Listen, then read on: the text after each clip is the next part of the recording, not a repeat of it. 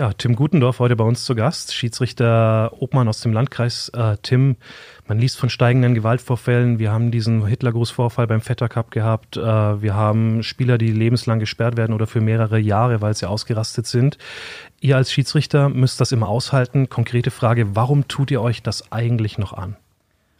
Das ist eine Frage, die wir uns selber alle, glaube ich, mittlerweile des Öfteren stellen. Auch ich selber mir schon mehrfach gestellt habe aber selber immer wieder zum Entschluss gekommen bin, das ist einfach ein Hobby, das unheimlich viel Spaß macht und zu 99 Prozent auch absolut tolle Spiele, tolle Mannschaften, tolle Sportler, die man da trifft. Und ähm, dann ein Spiel, ich als Schiedsrichter sehe es immer so, auch ich gewinne oder verliere ein Spiel. Ich bewerte das anhand meiner Leistung und wenn ich dann auch mein Spiel gewinne, genauso wie die Mannschaft, freue ich mich nach dem Spiel genauso und feiere in gewisser Weise. Und daher macht es dann oft, sehr, sehr oft auch immer noch sehr, sehr viel Spaß, woran man sich dann hochziehen kann, trotz dieser ganzen Themen. Julian Korte, bei uns ein zweiter Schiedsrichter. Siehst du das auch so? Ja, also ich äh, sehe das auf jeden Fall ähnlich. Äh, es ist einmal der Spaß am Sport einfach an der äh, Sportart Fußball und das Ganze drumherum, wenn man dann zu, dritt losfährt, sei es in der Bezirksliga oder so, einfach, dass es dann auch im äh, Team gewinnt man oder verliert man ein Spiel. Julian Korte, 23 Jahre, VfR Foxtrupp, für den Verein pfeifst du. Dazu Tim Gutendorf äh, von den Sportfreunden Ösede, das ist der Heimatverein, die beiden Schiedsrichter heute zu Gast äh, im Podcast. Mit mir mein Kollege Malte Golsche am Mikrofon. Wir sind heute die Bolzplatz-Ultras. Bolzplatz Ultras, der NOZ-Podcast zum Amateurfußball in Osnabrück und Umgebung.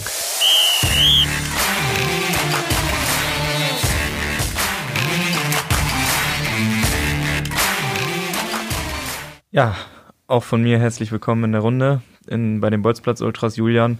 Ähm, du hast es eben schon gesagt, äh, Schiedsrichter sein macht dir immer noch Spaß. Ähm, erzähl doch mal, was war bislang so dein schönstes Erlebnis in deiner Karriere? Also ich glaube, das schönste Erlebnis ist noch gar nicht so lange her, war jetzt Ende des Jahres. Das war das Finale vom Vetter Cup, weil vor 700, 800 Leuten äh, zu, zu pfeifen und dann auf dem Platz zu stehen das macht man auch nicht alle Tage. Also das war mit Sicherheit jetzt so das schönste Erlebnis, was ich als Schiedsrichter bis jetzt gehabt habe. Mhm. Tim, wie ist es bei dir? Bei mir war es, das ist schon eine ganze Weile her, ähm, ich glaube sieben Jahre mittlerweile, damals noch die alte Oberliga. Ähm, Meppen gegen VfB Oldenburg, mhm. Zuschauer in Meppen im Stadion und ähm, ich an der Seitenlinie äh, mit allem drum und dran, Spitzenspiel, das war, war absolut genial und solche Spiele, das sind Dinge, die vergisst man nie da geht der Puls dann schon ein bisschen hoch, ne? Definitiv, wenn man dann eine Fahne hebt und hinter einem 500 Leute aufspringen, das ist dann schon, ja, macht irgendwie auch ein bisschen Spaß. Ich wollte gerade fragen, das Stadion hat ja gewisse Eigenschaften. Auf welcher Seite warst du? Warst du direkt vor den Mappener Fans da auf der Seite? Nee, ich war auf der anderen Seite, vor den Oldenburgern. Mhm, na gut. Mit, mit Pyrotechnik und allem, was, was Die können auch was, und dran, was dabei war. Ja. Mhm. Ähm, Umgekehrt gefragt, gibt es denn irgendwelche Dinge, ihr habt ja schon ein paar Spiele jetzt gepfiffen, sagt gerne dazu, wie viele. Was war denn das schwierigste Spiel oder was war vielleicht für euch beide das mieseste Erlebnis bis jetzt auf dem Platz? Also ähm, ähnliche Situation im Prinzip, das war damals in Nordhorn ein Spiel, ähm, auch in der Oberliga, wo es ähm, Erster gegen Dritter war und äh, die Auswärtsmannschaft kam mit, ähm, mit mehreren Fans, eine bekannte Mannschaft, die früher auch höher gespielt hat und es war vorher angekündigt als Risikospiel und dass sogenannte C-Fans ähm, im Stadion sein werden. Und da wird einem vorher schon bange. Ich war damals 19 Jahre, also noch relativ jung und unerfahren. Und nach knapp 60 Minuten äh, hatte ich eine Hundertschaft hinter mir stehen, ähm, weil diverse Dinge flogen und nur ein Bauzaun im Prinzip als Abtrennung da war. Und da wird einem schon echt komisch und da ist man echt froh, wenn man nach 90 Minuten Platz verlassen darf. Mhm. Hat man danach mal kurz über das Aufhören nachgedacht oder war das eher sowas, wo du gedacht, gesagt hast, boah, das war jetzt krass, aber ich gehe eigentlich stärker draus hervor? Ja, schon irgendwie letzteres. Es war, man, man fühlte sich ja schon noch irgendwie sicher und äh, man hat das relativ gut reflektiert damals. Der Schiedsrichter war übrigens Florian Heft, den viele kennen, denke ich. Ähm, und wir haben das unheimlich gut. Schiedsrichter, ne? für die, die ihn nicht kennen, genau. Hier genau. aus dem Landkreis. Genau. Ähm, man hat das unheimlich gut aufgearbeitet, damals schon mit dem Beobachter, mit einem Coach. Äh, das hat sehr stark geholfen. Dann sind wir, glaube ich, alle drei da ziemlich stark oder gestärkt hinterher rausgegangen. Ja. Wie ist es bei dir, Julian? Ja, also ich, äh, da habe ich selber gepfiffen. Das war auf dem Freitagabend ein Bezirksligaspiel. Das ist jetzt auch schon ein bisschen länger her. Ich glaube, ich war 18 oder 19. Äh, ziemlich enger Kunstrasen, am Regnen, viele Zweikämpfe und Abstiegskampf. Ja, und dann hat eine Mannschaft am Ende äh, durch eine Entscheidung von mir ich finde sie bis heute richtig. Die äh, Zuschauer und die Mannschaft äh, war damit nicht so einverstanden und dann war nach der Szene quasi auch direkt Schluss und die Heimmannschaft. Was war das für eine Entscheidung? Ah, es war eine Entscheidung, wo äh, ein Freistoß getreten wurde und auf der Torlinie stand ein Spieler von der Mannschaft, der quasi, also der hat den Ball nicht gespielt, aber hat quasi so die Beine aufgemacht und den Ball passieren lassen, dass der Torwart dann nicht mehr dran kam. Mhm, also und somit Abseits. stand der dann im Abseits, das muss ich aber dann auch erst raus zum Assistenten, weil der hat nicht sofort was angezeigt und dann kurz mit dem Assistenten darüber gesprochen und dann quasi Abseits gegeben, schon nachdem die am ähm, Jubeln waren und so. Ja, und äh, dann das Tor quasi nicht gegeben und somit hatte die Heimmannschaft das Spiel dann auch verloren. Und beim Verlassen des Platzes, also das war dann sofort Schluss äh, nach der Szene, äh, hat sich ein älterer Herr, also ein äh, Fan quasi von der Mannschaft, vor mir hingestellt und mir so leicht mit einem Regenschirm ans äh, Bein gehauen. Oh. Also es war jetzt nicht so, dass ich davon irgendwelche Schmerzen hatte oder äh, Verletzungen. Es war dann zum Glück sofort so, dass die äh, Gastmannschaft kam und mich da quasi ja, so eingenordet hat und äh, einen äh, Kreis um mich gebildet hat und dann sind wir, dann konnte ich auch in die Kabine gehen und äh, dann war das auch durch. Hast du von dem Verein nochmal was gehört, der sich da zunächst benachteiligt gefühlt hat? Also ich selber habe nichts gehört. Ich habe ganz normal meinen äh, Bericht dazu geschrieben und den äh, Vorfall quasi dargelegt, wie er vorgefallen ist und dann habe ich davon aber auch nichts mehr gehört. Mhm. Wir sind eigentlich jetzt ähm, dadurch äh, auch schon mittendrin im Thema. Es soll heute auch so ein bisschen um ähm, die Verrohung in Anführungszeichen im Amateurfußball gehen. Ähm, wir lesen immer öfter irgendwie von, von Gewaltvorfällen, die, die stattfinden auf den, auf den Sportplätzen in der, auch bei uns in der Region. Ähm, nehmt ihr das auch wahr, dass die Ansprache von Spielern, von Zuschauern, von Trainern, dass es schlimmer geworden ist, dass mehr auf euch zukommt? Also ich glaube schon, dass der Respekt allgemein ein bisschen nachgelassen hat in den ähm, letzten Jahren. Also dass ähm, diese Distanz, die vielleicht mal da war zwischen Schiedsrichtern und Spielern oder Funktionären, eine andere geworden ist, sondern dass sie einfach dann doch mehr kritisieren und noch mehr meckern, äh, als vielleicht mal vorher so war. Hm. Tim, wie siehst du es? Ja, das ist so. Es ist, glaube ich, gefühlt leider selbstverständlich geworden heutzutage, dass man meckern darf auf dem Feld und dass der Schiedsrichter die erste Person ist, die man angehen kann, wenn einem etwas missfällt. Äh, und es ist leider nicht mehr selbstverständlich, dass auch der Schiedsrichter einfach nur ein Sportler ist, wie alle anderen 22 Personen auf dem Feld und genauso respektvoll ähm, behandelt werden sollte. Habt ihr dann, könnt ihr da eine Tendenz ausmachen? Also ging das irgendwann los oder ähm, wird es immer schlimmer? Kann man das irgendwie quantifizieren? Schwierig, ich weiß, aber. Es ist unheimlich schwierig. Ich glaube, da hat auch jeder Schiedsrichter seine eigenen Erfahrungen gemacht. Ähm, es ist es ist schon, hat sich, es hat sich verändert über die letzten Jahre, definitiv. Ähm, ich glaube auch die Diskussionen sind mehr geworden. Man spürt, dass dann zum einen es wirklich Fälle gibt, wo sich stärker zurückhalten wird durch die ganzen medialen äh, Präsenzen, die es im Moment gibt. Äh, andersrum, was aber häufiger vorkommt, dass es so aufkeimt auf dem Feld. Also schneller Spieler ähm, hochkochen gegenüber dem Schiedsrichter, sich dann vielleicht schnell auch wieder fangen, weil sie merken, das geht über die Grenze. Aber es ist, taucht deutlich häufiger auf und leider und das kriegt man dann mit ähm, aus, äh, aus dem Jugendfußball auch. Es geht wirklich los im, im kleinsten Bereich mit, mit Trainern, mit Zuschauern, mit den Eltern. Äh, und das ist definitiv schlimmer geworden über die letzten Jahre, was wir da mitkriegen. Mhm. Gibt es, äh, gibt es Situationen, wo ihr sagt, da habe ich mich mal unsicher gefühlt oder da habe ich mich wirklich nicht mehr wohlgefühlt auf dem Sportplatz? Also wenn ich das mal beantworten darf, das war also sicherlich die Szene, die ich gerade schon erzählt hatte, mhm. von meinem Erlebnis da. Das war sicherlich eine Szene, wo man sich dann nicht mehr ähm, sicher gefühlt hat. Und ähm, es gab dann auch nochmal eine Szene, wo das dann wirklich nach dem Abpfiff, wo dann äh, Zuschauer auf dem Platz waren, äh, weil die Mannschaft verloren hatte.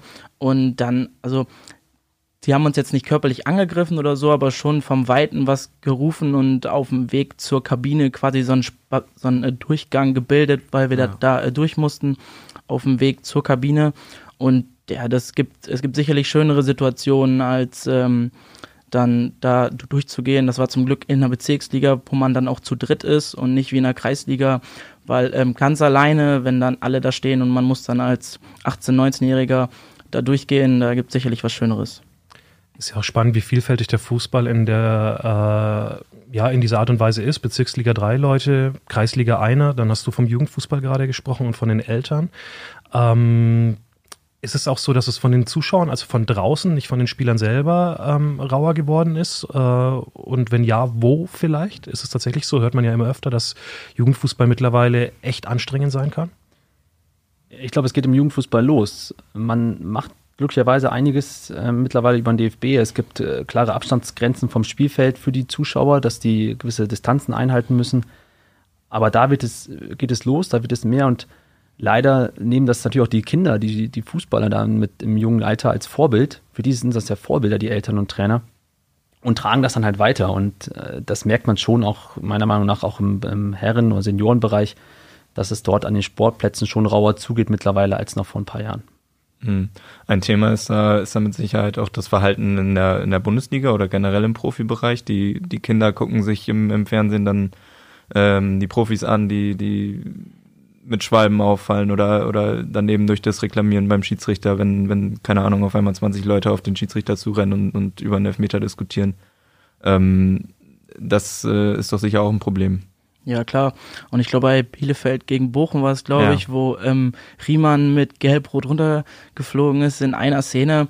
Ja, das gucken sie natürlich andere ab. Das war eigentlich nur ein banaler Abstoß, glaube ich, der dann zurückgepfiffen wurde.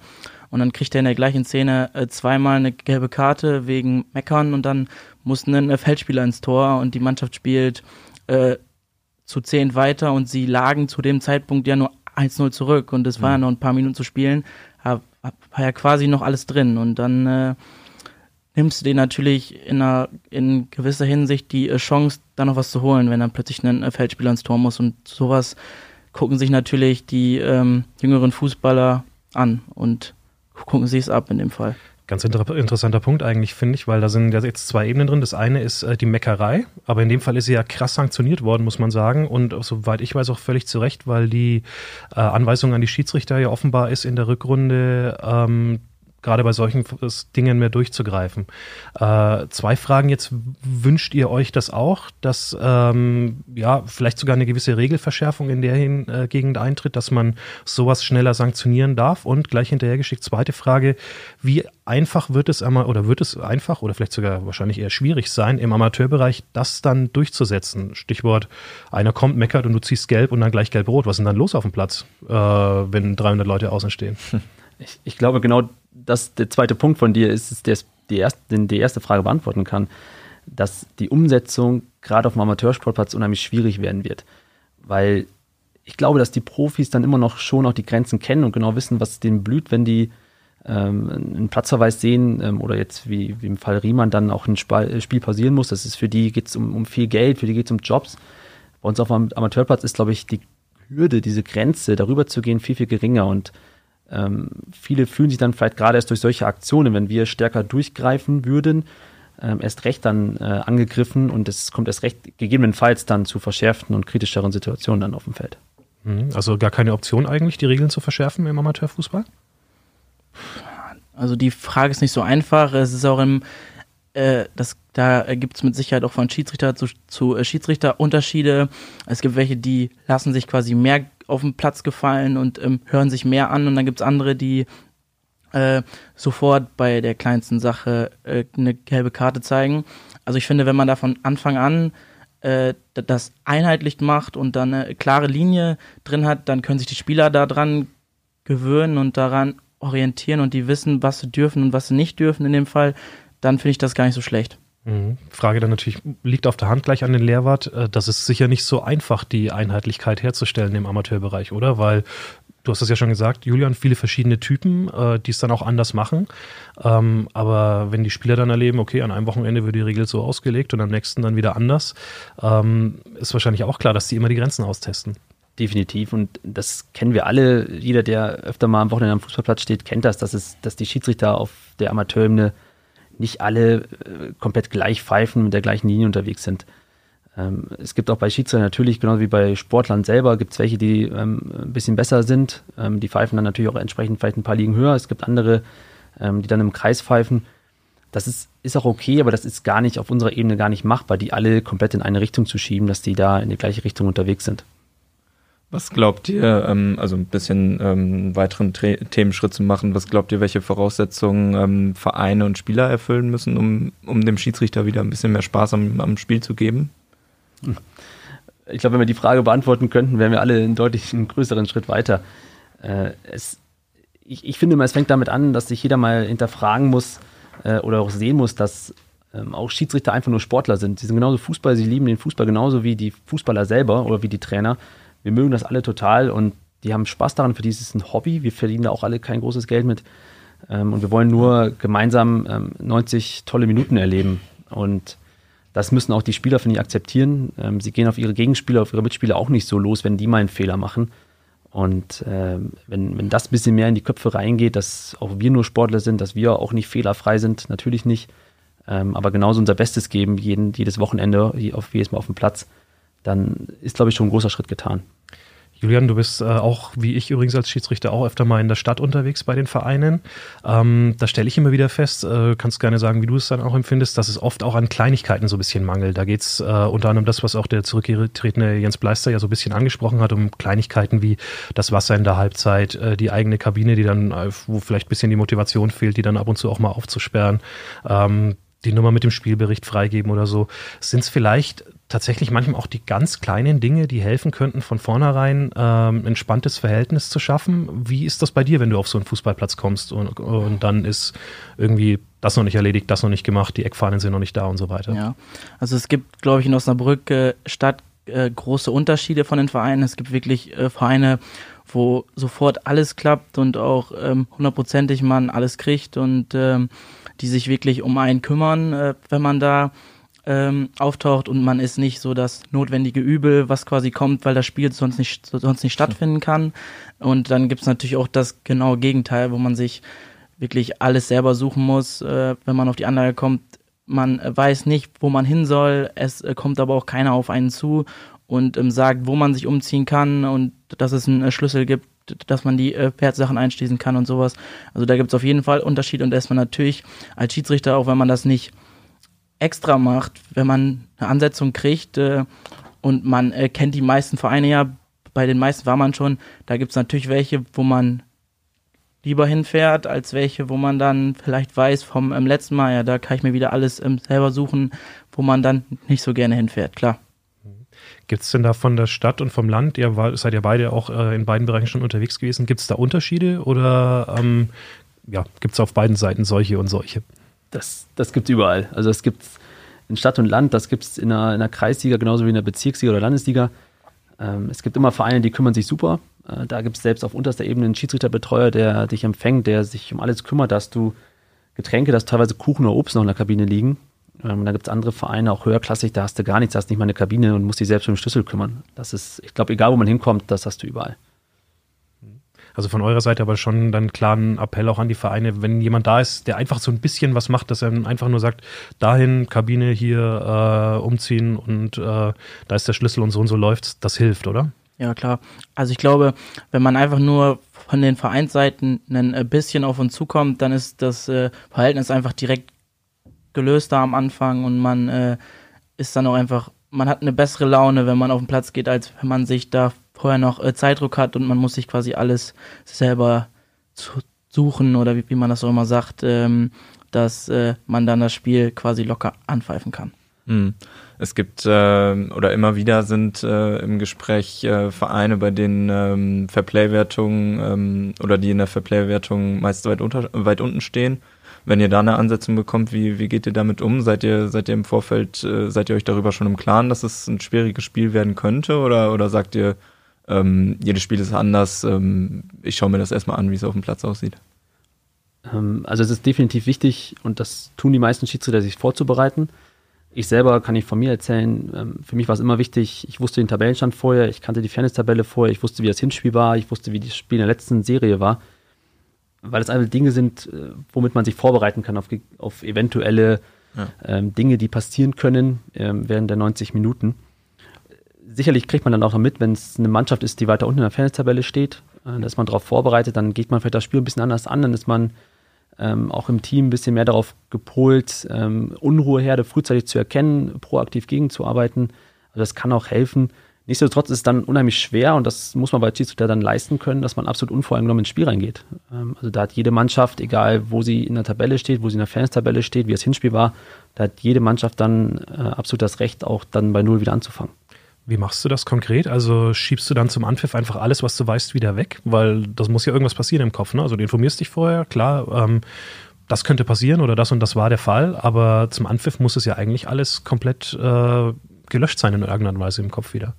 Es muss zum einen gelöscht sein, zum anderen muss ich natürlich schon noch wissen, wie ist die Spielstrategie, ähm, wie, wie will ich reingehen in das Spiel, äh, will, ich, will ich ein bisschen proaktiver sein, will ich kommunikativer sein mit den Spielern, will ich ein bisschen kleinlicher pfeifen oder kann ich heute das Spiel eher ähm, ein bisschen von außerhalb begleiten und ein bisschen die größere ähm, Linie fahren. Das will ich schon noch wissen, aber am Ende ist es mir dann auf dem Feld egal, welcher Spieler im Hinspiel die rote Karte gesehen hat oder nicht. Also der Spieler, ähm, das habe ich dann noch, dafür reicht mein Gedächtnis auch nicht, dann eh vergessen. Unterschreibst du das, Julia? Ja, also klar, das äh, sehe ich auf jeden Fall ähnlich. Man äh, guckt sich schon vor den Spielen einfach an, ähm, wo stehen die in der Fairness-Tabelle und auch natürlich die Tabellenplätze, ob es ein Derby ist oder so. Aber es ist auch oft so, dass die Spiele, wo man es nicht erwartet vorher, wo man eigentlich denkt, dass jetzt Platz 3 gegen Platz 10 oder so eigentlich äh, ein Mittelfeldspiel in der Bezirksliga, das sind dann meistens die Spiele, wo was passiert im Endeffekt und da, wo man es wirklich, wenn das Letzter gegen Vorletzter ist, wo eh alle damit rechnen, dass es jetzt hier ein äh, schwieriges Spiel wird, das sind dann noch oft die Spiele, wo dann am Ende gar nichts passiert. Lass uns ein bisschen genau über solche Momente reden, wo äh, es in irgendeiner Art und Weise hochkocht. Ähm, was glaubt ihr, können ähm, alle Beteiligten auf dem Platz tun, um sowas zu verhindern? Also wir stellen uns mal vor, keine Ahnung, Foul, ähm, Rudelbildung, alle gehen irgendwie aufeinander los. Ähm, wo glaubt ihr, müssen die Leute so ein bisschen sensibilisiert werden, gerade vielleicht im Vergleich zu früher, dass nicht irgendwelche Grenzen überschritten werden und es halt tatsächlich nicht in eine Schlägerei ausartet? Also wenn ich das jetzt mal erstmal auf die Schiedsrichter äh, Bereich ähm, sagen darf. Also ich glaube, dass sich ein Kreisligaspieler darüber klar werden muss, dass er auch nur einen Kreisliga Schiedsrichter bekommt. Äh, dass ähm, wenn der Spieler alles könnte und dann wird er wahrscheinlich auch nicht mehr Kreisliga spielen. Und wenn der Schiedsrichter äh, keine Fehler machen würde, dann wird er wahrscheinlich auch nicht ähm, äh, Kreisliga spielen. Und ich glaube, wenn das erstmal bei ähm, jedem im Kopf ist, dass der Schiedsrichter auch so Fehler macht in der Arbeit, die er leistet, wie der Spieler, der äh, 90 Minuten auf dem Platz steht, dann sind wir erstmal schon einen äh, kleinen Schritt weiter, wenn sich äh, quasi jeder darauf konzentriert, seine Arbeit zu leisten in dem Fall. Mhm. Ich glaube, ähm, vor allem auch dann im Spiel selber, bei solchen ähm, Situationen, die du angesprochen hast, dann ist es unheimlich wichtig, sich selbst mal zu, zu reflektieren. Ich finde, Emotionen gehören im Fußball dazu ohne Emotionen wäre es auch wär's langweilig, wäre für uns alle Fußball langweilig. Deswegen gehört es auch mal dazu, wenn man mal einmal laut schreit oder äh, einmal Hey Shiri ruft oder so. Aber spätestens dann sollte jeder einmal, einmal schlucken, vielleicht einmal durchatmen und wieder runterfahren. Und vielleicht kann man den Vergleich mit dem Privatleben ziehen, wenn man mit seiner ähm, Partnerin, seinem Partner so umgehen würde. Und jedes Mal, wenn einem etwas nicht passt und man kurz mal emotional wird, dann sofort ausrasten würde dem gegenüber. Ich glaube, das tut auch keiner zu Hause. Und ähm, ja. das Gleiche sollte man auf dem Sportplatz, denke ich, dann auch äh, an den Tag legen. Mhm. Also ich glaube, das, das Zauberwort ist da ja wirklich irgendwie ähm, respektvolle Kommunikation. Ne? Also ich glaube, äh, also ich jetzt aus, aus Spielerperspektive, ich habe auch schon gelbe Karten wegen Meckern gesehen und ähm, das auch nicht zu knapp, aber ähm, was, äh, was da halt wirklich, ähm, glaube ich, immer wichtig ist, ist, dass man sich hinterher noch einigermaßen in die Augen gucken kann. Ne? Also Beleidigung oder, oder halt wirklich zu aggressiv auf, der, auf den Schiedsrichter oder, oder generell auf irgendwen auf dem Sportplatz zuzugehen, das gehört einfach nicht dazu, ne? Definitiv, definitiv. Und ich glaube auch, dass auch man als Mitspieler sich da äh, mehr eine Pflicht nehmen sollte. Äh, gerade wenn, wenn man merkt, dass ein Spieler da gerade hochkocht, äh, und das erlebe ja. ich leider viel zu selten. Es gibt die Fälle, dass da Mitspieler kommen und ihn dann ein bisschen runterbringen. Äh, aber leider viel zu selten. Dann sind oft dann die Mitspieler, die daneben stehen und zugucken. Und äh, ich sag mal salopp gesagt, schadet der Spieler ja dann nicht nur dem Schiedsrichter, sondern auch seinen Mitspielern, wenn er dann im schlimmsten Fall vom Platz fliegt. Ja, auf jeden Fall. Habt ihr schon mal, weil Stichwort Privatleben kam gerade auf, ähm, auch abseits des Platzes, ähm, ja, gut, Feedback für irgendwelche Sachen, die ihr gepfiffen habt, gibt es ja bestimmt. Ähm, jetzt war zuletzt eben auch Thema, dass äh, ja Leute in der Stadt irgendwie beleidigt worden sind, nur für den Fall, dass sie Schiedsrichter sind. Äh, ist euch das auch schon mal passiert? Ja, also ich hatte das schon mal vor zwei Jahren, da war ich selber Zuschauer am Finaltag beim äh, Vetter Cup und ich saß nur oben auf der Tribüne und dann war eine Mannschaft ausgeschieden, gerade im letzten Spiel unten, wo es dann auch ein bisschen Stress gab mit dem Schiedsrichter und ich bin einfach nur dann als Zuschauer runtergegangen, ich glaube, weiß gar nicht mehr, was äh, zu trinken holen oder auf die Toilette oder so und dann kam ein Spieler aus der zweiten Mannschaft von denen, der auch nur als äh, Zuschauer quasi da war in der Halle. und äh, meinte dann, dass das ähm, Schiedsrichter Pack quasi wieder dafür verantwortlich wäre, dass die, dass der Verein jetzt ausgeschieden ist. Also so habe ich damit schon meine Erfahrungen gemacht quasi. Und was denkt man dann oder kann man dann irgendwas machen? Nee, also man, also ich bin dann einfach äh, weggegangen und habe mich dieser äh, Diskussion äh, nicht mehr weiter hingegeben, weil das äh, hatte dann wahrscheinlich eh keinen Sinn, weil man da ja selber auch nichts äh, für konnte in der äh, Szene und der Kollege war nur gefrustet quasi, weil die Mannschaft ausgeschieden war. Also ich glaube einfach in äh, der Szene hätte das nichts gebracht, wenn ich da jetzt drauf ähm, eingewirkt hätte oder so. Der war so emotional aufgeladen, dass er das mir da mitteilen musste. Mhm. Und äh, trifft man solche Leute dann zwei Tage, hast, hast du ihn nochmal wieder getroffen oder ist das, kannst du ihn gar nicht mehr zuordnen gerade? Oft ist es ja so, dass man Leute zwei Tage später dann wieder trifft und dann ist es auf einmal gar kein Thema mehr. Also ich habe ihn danach, glaube ich, mal auf dem Platz wieder getroffen, wirklich, also als ich die Mannschaft dann gepfiffen habe, das äh, war dann kein äh, Thema mehr, da war ich dann auch nicht, auch nicht nachtragend oder so. Aber ich finde schon, dass das, das, dass das was war, was er sich auch hätte sparen können, weil äh, es es hat in dem Moment auch nichts für seine erste Mannschaft in irgendeiner Form gebracht oder so. Ähm, es hatte für ihn keinen Mehrwert. Ja, und du musst es einstecken, das ist ja der Punkt. Also du hast in dem Moment geschluckt, eingesteckt, weggegangen ja. und ähm, ja, er hatte im Endeffekt gar keinen Nachteil davon äh, und äh, konnte dir den halt so quasi mitgeben. Wie siehst du das, äh, Tim? Hattest du auch schon diesen Rechtfertigungsdruck mal in irgendeiner Art und Weise im Privatleben oder vielleicht sogar im Beruf? Da trifft man ja auch auf Fußballer. Ähm, ja, man wird natürlich oft angesprochen, äh, wenn man Schiedsrichter ist, wenn man am Wochenende unterwegs war, wenn man dann vielleicht einmal in einer Zeitung stand oder äh, irgendwo ähm, bei FUPA und Co. im Internet äh, auftaucht.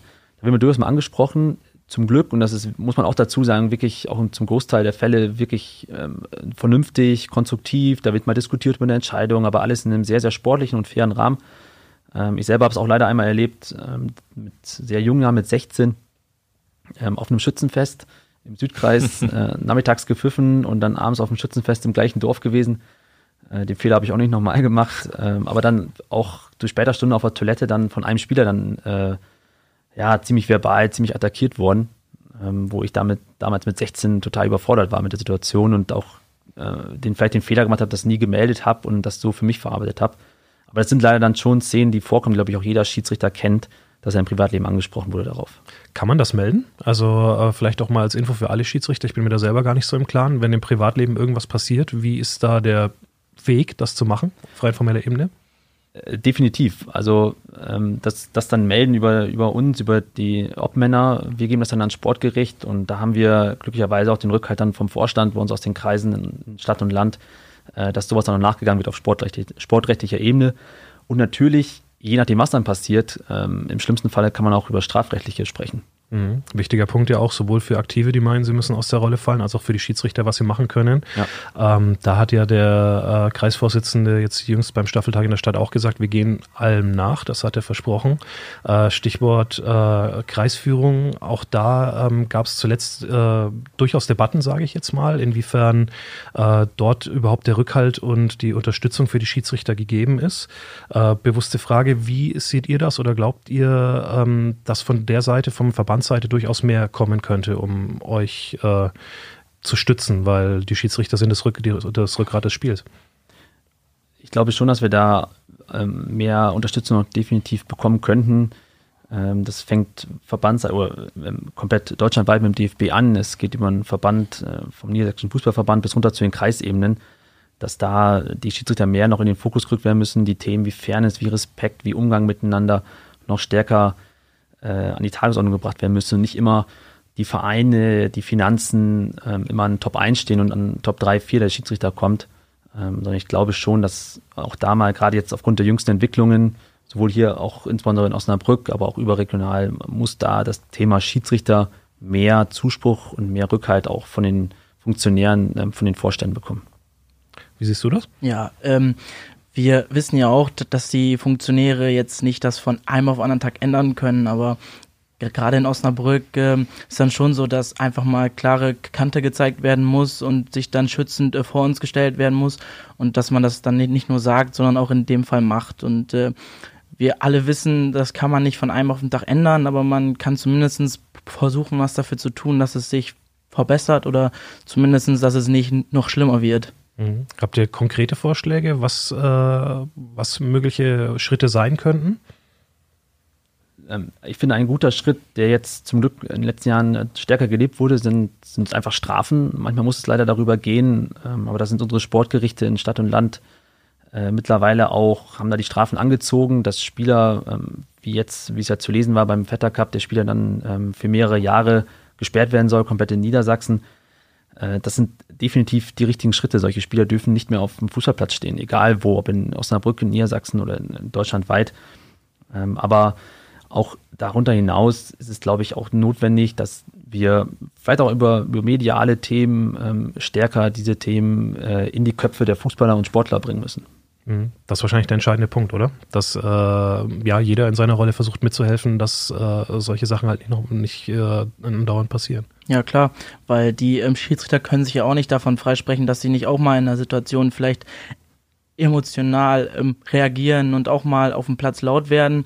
Natürlich muss das alles in einem res respektvollen Rahmen sein, aber man kann auch äh, emotional respektvoll sein, weil wir äh, wollen ja alles andere, aber nicht die Emotionalität aus dem äh, Fußball nehmen.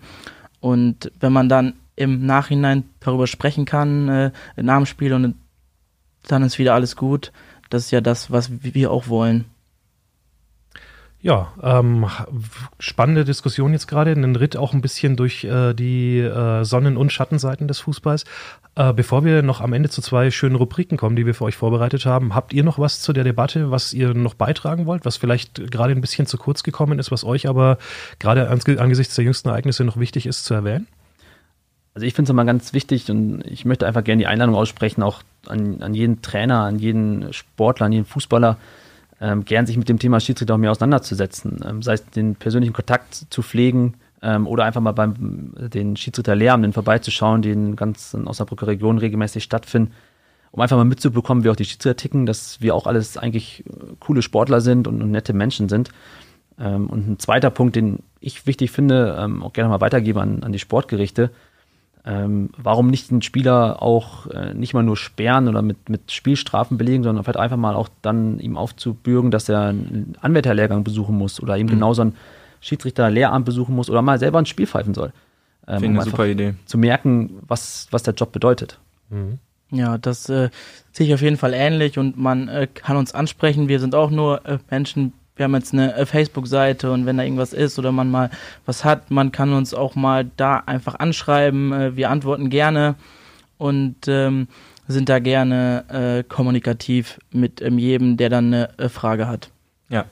Benny hat schon angekündigt, wir kommen zu einer beliebten Kategorie. Ähm, wir haben nämlich mal wieder einen O-Ton eingesammelt. Der O-Ton der Woche. Und zwar geht es diesmal um dich, Julian. Der ist von Lennart Albers, äh, auch bekannt als äh, Schiedsrichter, als Spieler bei VfR Foxtrupp 2, also Foxtruppe auch bei uns bei FUPA, ein äh, sehr guter Mitarbeiter und ich hab's befürchtet. Ähm, der legt jetzt mal noch was auf den Tisch.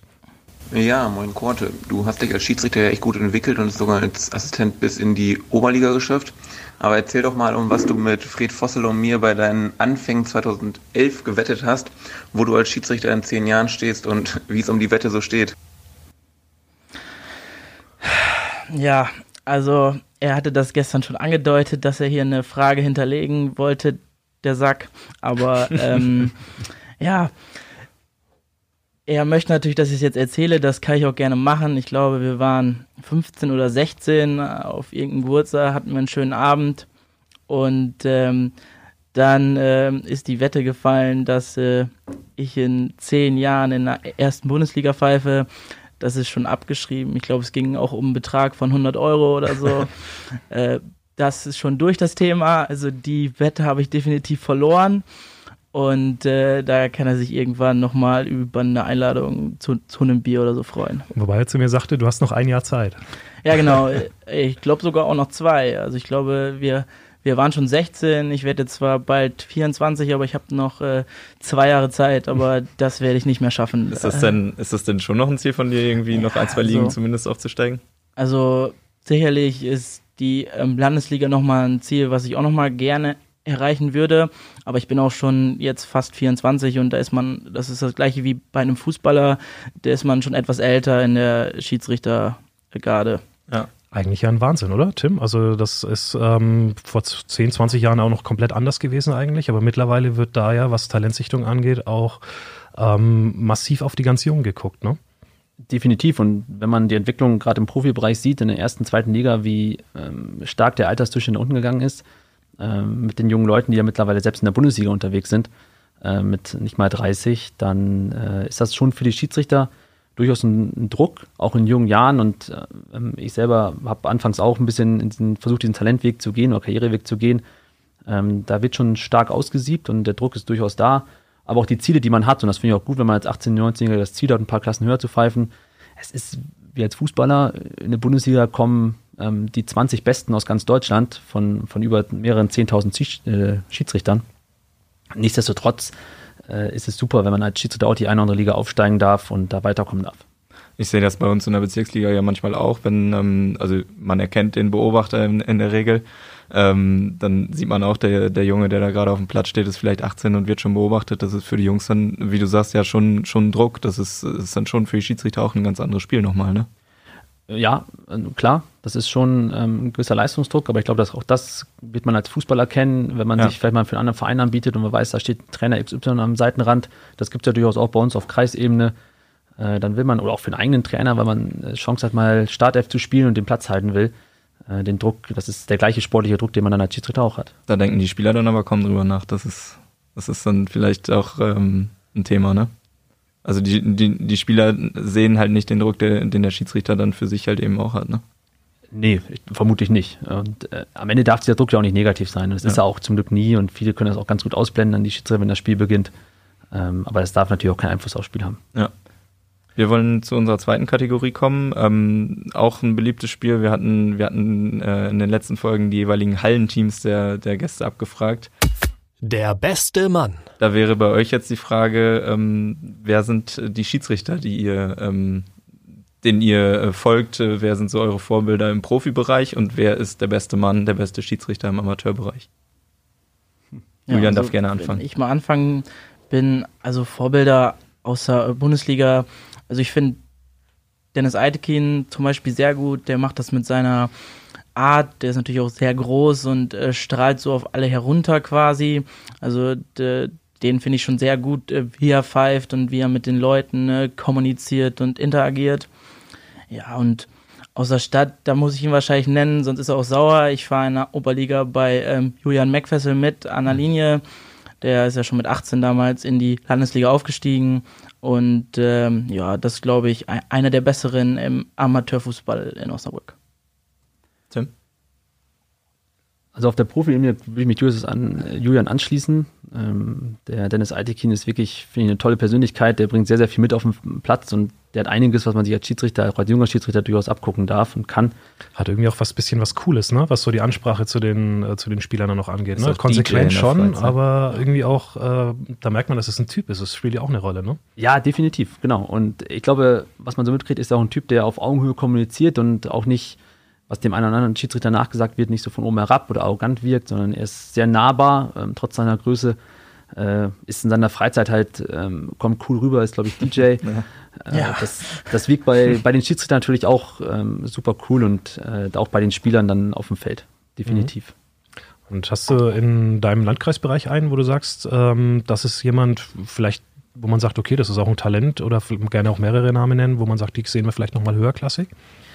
Ich tue mich natürlich schwer, als ob man jetzt ja. äh, für, für fast 300 Schiedsrichter im Landkreis dann äh, einzelne rauszuheben. Ähm, wen ich trotzdem erwähnen möchte, ist äh, unser Schiedsrichter Julian Bergmann, der ähm, aus der nördlichen Region kommt, der unheimlich guten Weg die letzten Jahre gemacht hat, äh, sehr viel Poten unheimlich viel Potenzial mitbringt. Masters-Finale ähm, gepfiffen. Hat das Masters-Finale gepfiffen, genau. Ähm, sehr, sehr guter Schiedsrichter äh, und definitiv einer, wo ich glaube, wo wir uns darüber freuen können, der noch ein paar Ligen ähm, machen wird und seinen Weg gehen wird. Gut, abschließende Frage. Äh, würdet ihr jungen Leuten heutzutage noch empfehlen, Schiedsrichter zu werden? Und wenn ja, warum? Definitiv. Definitiv ja. Ähm, wir haben gerade jetzt im Februar wieder einen Anwärterlehrgang mit 40 jungen Leuten, ähm, was absolut erfreulich ist. Das ist eine sehr, sehr schöne Zahl. Es macht einfach mega viel Spaß. Ähm, es ist Fußball. Ich glaube, wir alle, die hier sitzen und die, die zuhören, die lieben den Fußball und das tun auch wir. Es macht Spaß, auf dem Feld zu stehen, egal ob wenn man selber einen Ball tritt oder nicht. Und wenn man dann als, als Team, als Gespann später mal losfährt, dann ist man auch ein Team auf dem Feld. Ähm, der Umgang untereinander, ist einfach ein tolles Hobby, wie ich finde. Ähm, plus den Sport, plus für die kleineren, glaube ich, äh, gibt es noch ein paar Spesen. Das ist ein nettes Taschengeld, gerade im jungen Alter. Ist gar nicht so schlecht als Nebenjob. Ähm, also von daher ein ganz, ganz klares Ja. Julian, wie siehst du es? Auch vielleicht mit Blick auf so äh, deine Entwicklung als Schiedsrichter und auch als Persönlichkeit. Also ich persönlich habe schon die Erfahrung gemacht, dass man so, was äh, Persönlichkeit, Entwicklung und Resistenz in Stresssituationen angeht, für sich selber auch unglaublich viel mitnehmen kann. Ja, also da hast du recht. Äh, man wird sich dadurch oder man entwickelt sich dadurch in der Persönlichkeit extrem weiter, ähm, weil wenn man in der Kreisliga ganz alleine auf dem Platz stehen muss und das sind dann mit 18, es sind ja eigentlich alle Spieler, die älter sind äh, als man dann selber und da muss man sich schon lernen, dann ähm, durchzusetzen und sich Respekt zu verschaffen. Also wenn ich das jetzt auf mich beziehen darf, es hat mich in der Persönlichkeitsentwicklung auf jeden Fall sehr äh, weitergebracht, die ganze Schiedsrichterei. Ja, dann hoffen wir, dass ein paar zugehört haben. Dann äh, sollte es auch klappen mit der Zukunft des Fußballs. Da sollten ja alle Interesse dran haben, sowohl die Aktiven, die gern mal zu Lehrabenden kommen können, wie Tim gesagt hat, oder selber mal ein Spiel äh, pfeifen, damit sie mal merken, wie es ist, wenn es auch nur ein Trainingsspiel ist, dass es eben halt keine triviale Nummer ist. Ähm, oder die ganzen jungen Leute, die kommen. Ich darf äh, Danke sagen an Malte Golsche, Julian Korte und Tim Gutendorf heute bei den Bolzplatz Ultras und äh, ja, wünsche allzeit gut Pfiff für die nächsten Wochen. Dankeschön. Danke. Tschüss. Danke, ciao.